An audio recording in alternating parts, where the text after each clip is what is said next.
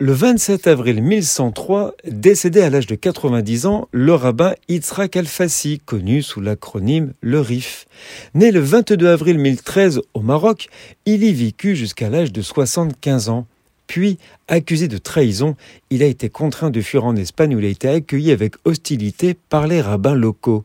Par exemple, l'un d'eux, Yitzhak Al-Balia, ne l'aimait pas et critiquait tout ce qu'Al-Fassi faisait jusqu'à ce qu'il fût sur le point de mourir.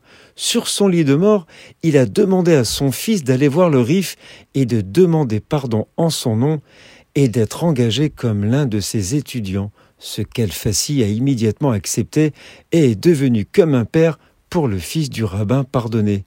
Al-Fassi a établi la yeshiva qui rendra célèbre Yehuda à Lévi, mais il est surtout connu pour avoir inauguré l'ère des Rishonim, comprenez les premiers, période de 500 ans dans l'histoire juive située entre 1000 et 1500 comprenant des personnalités comme Abravanel, Maïmonide, Nachmanide, Rashi ou encore Rabbeinu Tam.